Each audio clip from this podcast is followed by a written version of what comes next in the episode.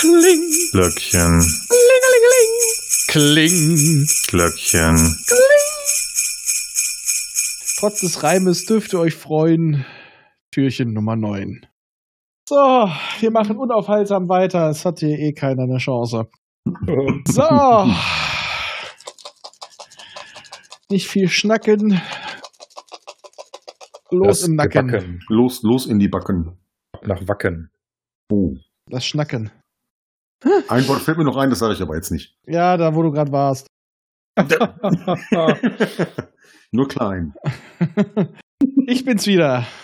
Ach nee. Ja, Ralf kommt ja gut weg. ja, da Kommt hat er überhaupt nicht mehr weg. du, ja, dafür können wir uns Ich muss, ich muss die restlichen Tage bis Weihnachten alles voll machen, wa? ja. so Ich mach den ungefähr. Eimer voll. Denn ich habe Eon. Und da würden sich jetzt ganz viele Leute angesprochen fühlen, weil es gibt verdammt viele Science-Fiction-Romane, die Eon heißen. Und ein Stromanbieter. Oder damit anfangen. Aber es ist das von, von Greg Beer. Und Sind ja nicht zwei Bände, ne? der zweite existiert nicht. Wie Okay. üblich, ne? Ja. Ich habe schon zu dem ersten Band ein gespaltenes Verhältnis. ich kenne es nicht, ich höre dir sehr gerne zu. Ich Ja. lausche dein Wort. Also es fängt ganz klassisch an wie mit Rama. Es taucht ein Big Dumb Object im Erdorbit auf. Ein riesiger Asteroid, der allerdings von innen ausgehöhlt ist, mit sieben Kammern. Je weiter man vordringt, umso abgedrehter wird es, umso höher ist die Technologie. Und das ist alles, wie soll man sagen, ähm, international besetzt. Und die Erde selber ist aufgrund ihrer ganzen Konfliktsituation, ich sag mal so, fünf Sekunden vor zwölf. Boah. Passt schon. Es eskaliert dadurch, dass die Amerikaner haben dort, die totalen Klischee-Amerikaner übrigens, haben dort die Vormachtstellung und die totalen Klischee-Russen, die aus einem irgendeinem 80er-Jahre-Film kommen könnten, finden das nicht so lustig. Auf jeden Fall macht es deswegen äh, auf der Erde badabum, wir haben einen Atomkrieg. Darf ich noch mal kurz fragen, von wann das äh, der Roman ist? Boah, der ist nicht so alt. Der ist jetzt irgendwie aus den 2010ern irgendwie rum, kann das sein? Ah, okay, okay. Bin ich mir jetzt nicht sicher. Mhm. Nee. 1987? Eben, der ist aus den 80ern. Den habe ich Das- doch selber schon damals gekauft. Passt eher, ne, von der, was du gerade erzählt hast, so. Ja, stimmt. Ich hatte den viel Das später kommt- verordnet. Nee, nee, der kommt aus der ähnlichen Zeit wie. Okay, dann passt es auch. Mhm. Ich, ich Also, das hatte, war noch Kalter Krieg. Ich hatte ja. den echt deutlich später. Also Greg Beer kennt auch viele Leute, der hat solche netten Sachen, der hat so netten Sachen geschrieben wie für äh, Battletech und für Star Wars. Ah, okay. Also auch ziemlich palpig. Und die erste Hälfte, sogar ein bisschen mehr als die erste Hälfte eine, des Buches, sind eigentlich bekannte Ideen, Konzepte und die leider nicht sehr originell zusammengewürfelt. Unterhaltsam, aber nicht so originell. Zum Schluss, so, äh, so knapp nach der ersten Hälfte, dreht das immer mehr auf.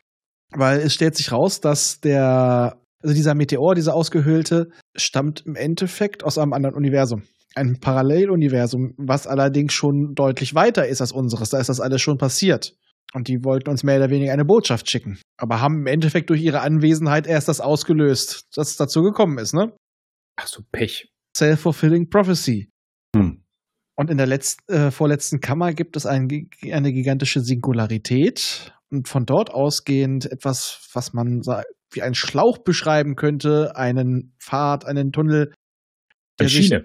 eine Schiene, ein Pfad, ein Weg, der sich unendlich durch die unendliche siebte Kammer bewegt. Oder man könnte auch sagen, das Ding ist drinnen größer als draußen. Ja, Okay. es ist aber keine Timelord-Technologie und wir sind Nein. keine Außerirdischen. Und es ist nur sehr lang.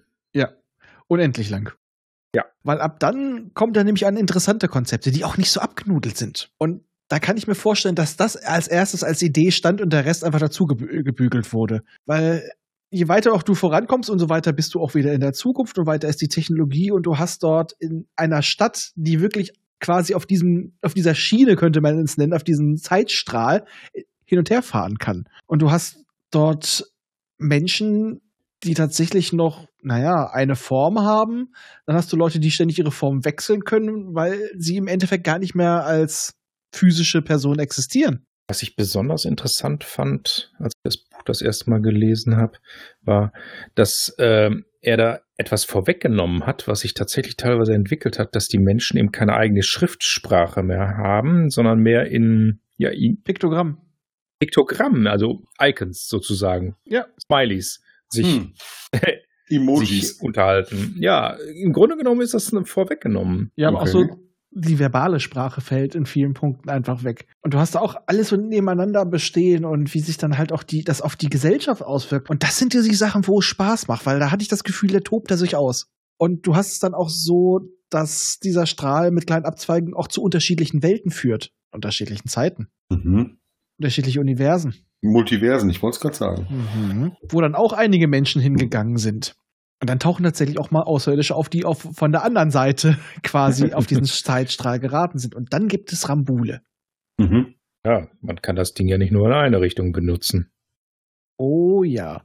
Und ab da wird's dann interessant. Also es hört sich tatsächlich nicht so originell an, aber es ist so, wie er damit spielt mit den einzelnen Bausteinen, macht unglaublich Spaß. Also das entschädigt echt schon wieder fast für die, ähm, für die erste Hälfte, die ich dann, auch wenn es aus, aus dieser Zeit, dementsprechenden Zeit kommt, aus 89, immer noch ziemlich klischeehaft finde, weil er es eigentlich auch besser kann. Also auch vor allem, was du im Vergleich dazu siehst. Die Charaktere bleiben vor allem anfangs meistens relativ flach, aber wie gesagt, das Ende entschädigt. Und äh, ich, ich, ich kann auch super, könnte ich mit diesem offenen Ende leben. Deswegen verdränge ich auch den anderen Teil. Ja. Aber Das für die, Wie gerade schon gesagt, man muss nicht alles auserzählen, ne? Richtig. Man kann auch Ja. mal was offen stehen lassen. die es unbedingt wissen wollen, der Fanta ist, glaube ich, Ewigkeit.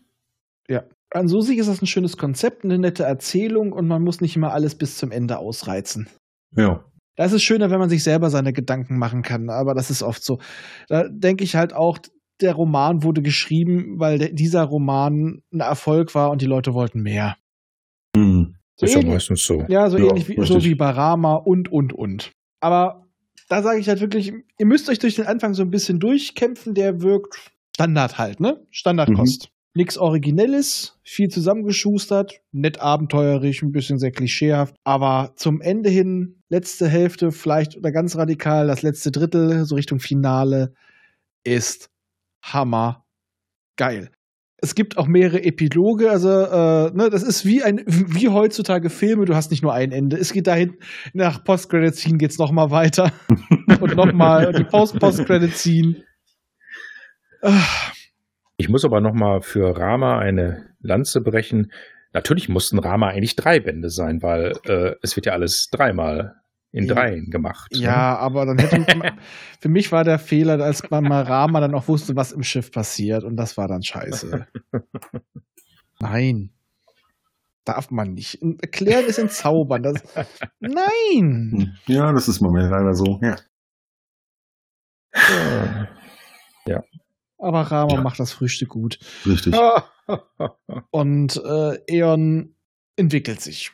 Das ist so wie so gewisse Serien, die erst einen Aufbau brauchen und dann platzen sie. Dann äh, es entwickelt sich halt in eine andere Richtung, als man damit re- als man rechnet.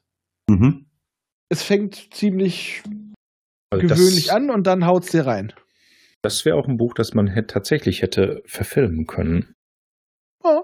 Optik her. Also da ist eine Menge drin, was auch im optischen funktionieren würde. Ja, also vor allem dieser lange Fahrt, weil er es ja halt auch sehr Mhm. visuell beschrieben hat. Ja. Wobei es auch mal gesagt wurde, es ist halt das, wie unser Verstand das umsetzen kann.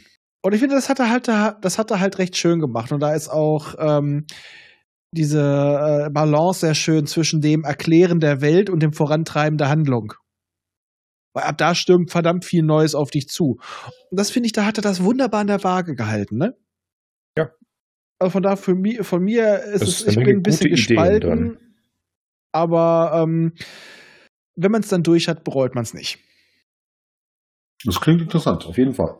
Ich sage ganz bewusst vor, ist es noch ein bisschen meh, Ja, aber ähm, man braucht äh, Zeit, um reinzukommen. ja, aber wenn man das akzeptiert, das ist halt abenteuerlich und damit auch ganz gut klarkommt, wird man danach echt belohnt. Es ist so wie mit diesem Serie, ja, aber ab der dritten Staffel, da startet's durch. Man muss aber die ersten beiden gesehen haben. Ja, damit macht man die Leute total scharf, dann wollen sie die unbedingt gucken. Äh, ja, so genau. ähnlich wie bei dir. Ich, ich bin, ich hab's immer noch nicht in die dritte Staffel Supernatural geschafft. ich habe die erste nicht überstanden.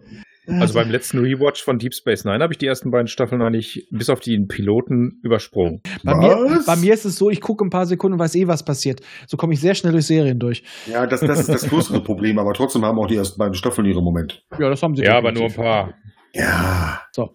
Okay, aber wir sind hier nicht der DS9-Podcast. noch nicht. Genau. wir arbeiten dran. Ja, wir sind zwar bei Außer neuen. die neuen haben wir schon zurückgelassen. Ja, eben, wir sind ja gerade bei der neuen. Eben. Richtig, stimmt, ja, ja, stimmt. Also passt doch. Ja, Okay, äh, dann auf die Propheten. Tschüss. auf die Propheten. Ciao.